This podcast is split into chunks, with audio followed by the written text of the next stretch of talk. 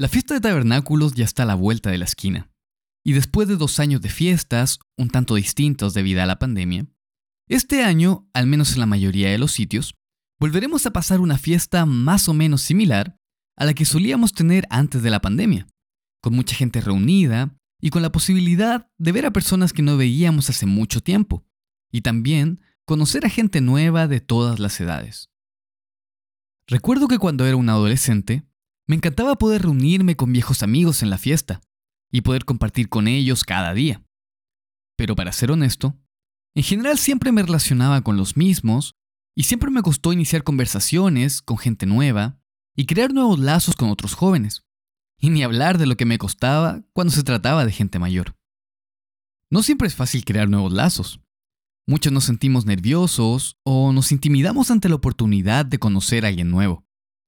Puede ser un poco más fácil cuando participamos en alguna actividad juntos, pero simplemente iniciar una conversación de la nada puede parecer un poco intimidante e incómodo, especialmente si eres una persona un poco tímida o si no tienes mucha experiencia conociendo a personas nuevas, especialmente de otras edades.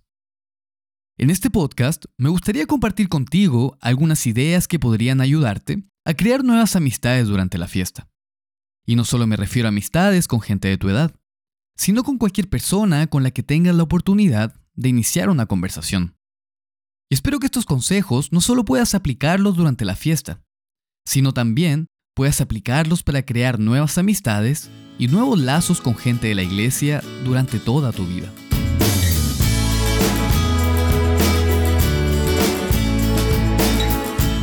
Hola a todos, mi nombre es Saúl Angarica y esta es una traducción del podcast de Gary Black, en Algo para Reflexionar el podcast para jóvenes y jóvenes adultos de IDAM.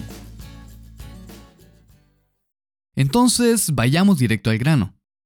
¿Cómo podemos desarrollar algunas habilidades para conocer y crear nuevos lazos con otras personas? Bueno, debemos saber iniciar y mantener buenas conversaciones.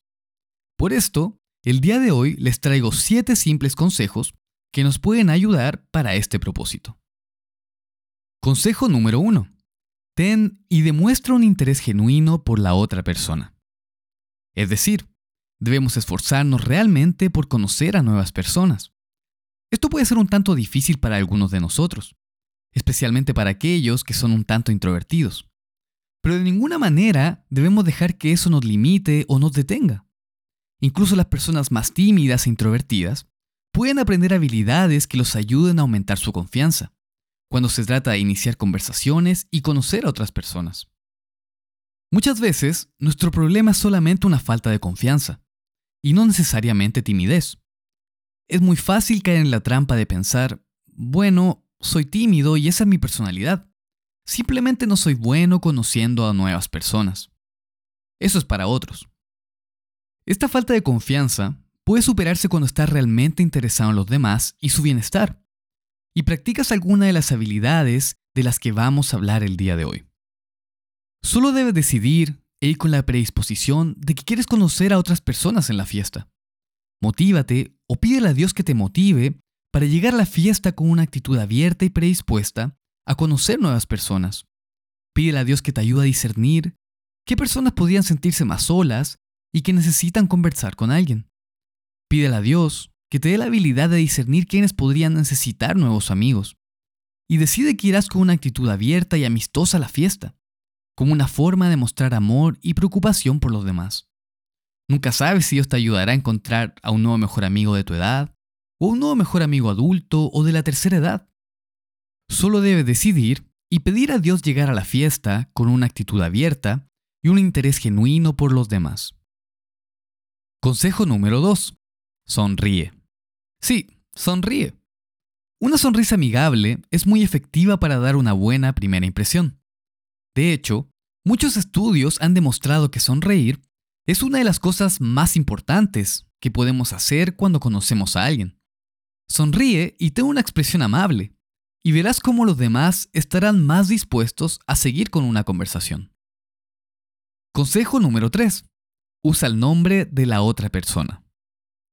Desde hace mucho tiempo se sabe que uno de los sonidos más placenteros y que llaman más la atención de las personas es escuchar su propio nombre.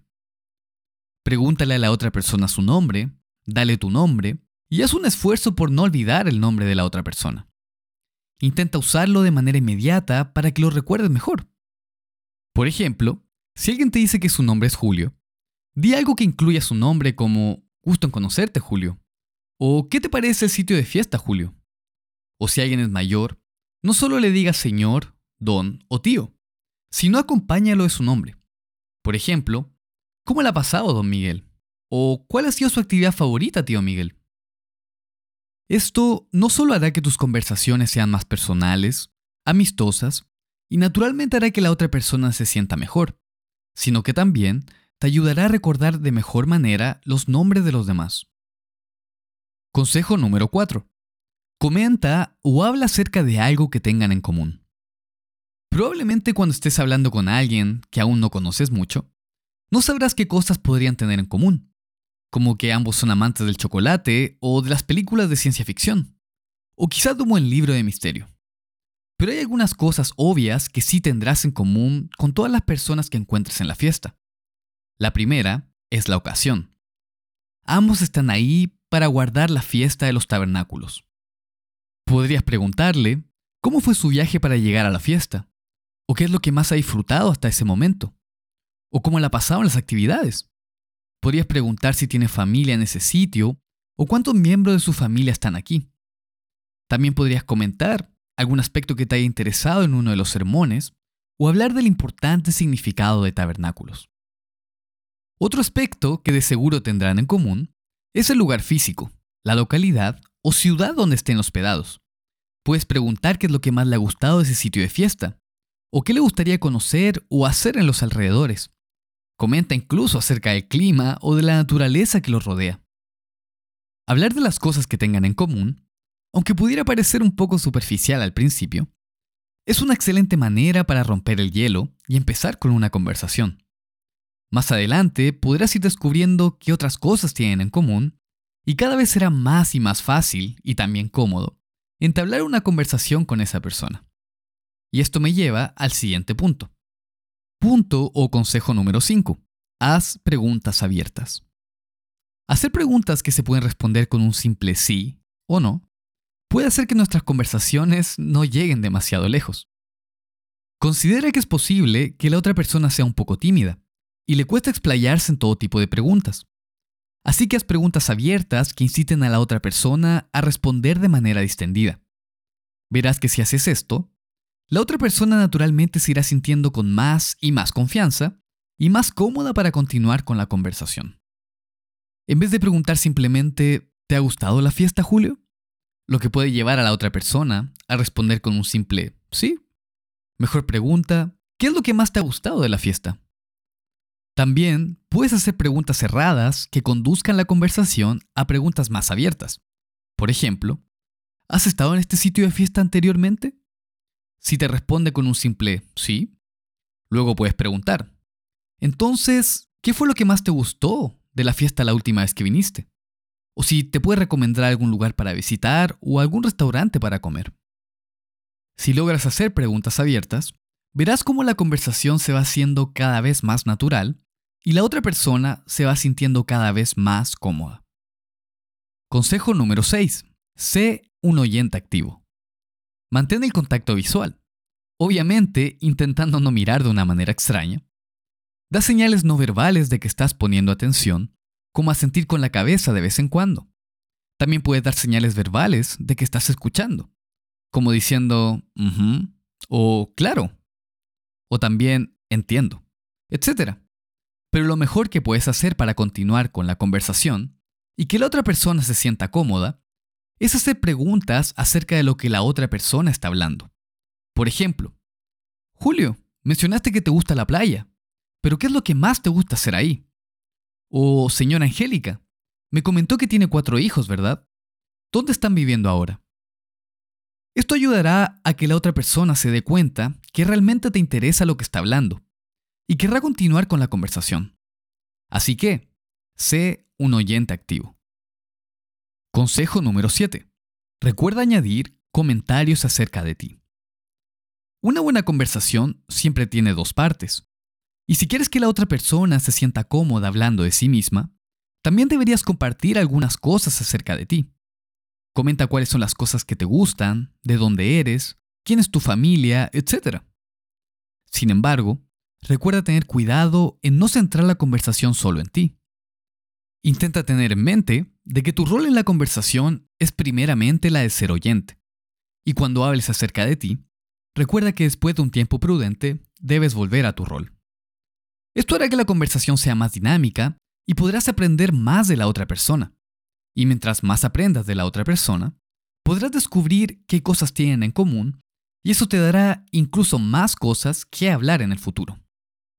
Así que, recuerda añadir comentarios acerca de ti, pero ten cuidado de no centrar la conversación en ti. Si haces estas cosas, es decir, si pones estos siete puntos o consejos en acción, estarás practicando lo que el apóstol Pablo menciona en Filipenses capítulo 2, versículo 4, que lo leeré desde la nueva versión internacional, y dice así, Cada uno debe velar no solo por sus propios intereses, sino también por los intereses de los demás.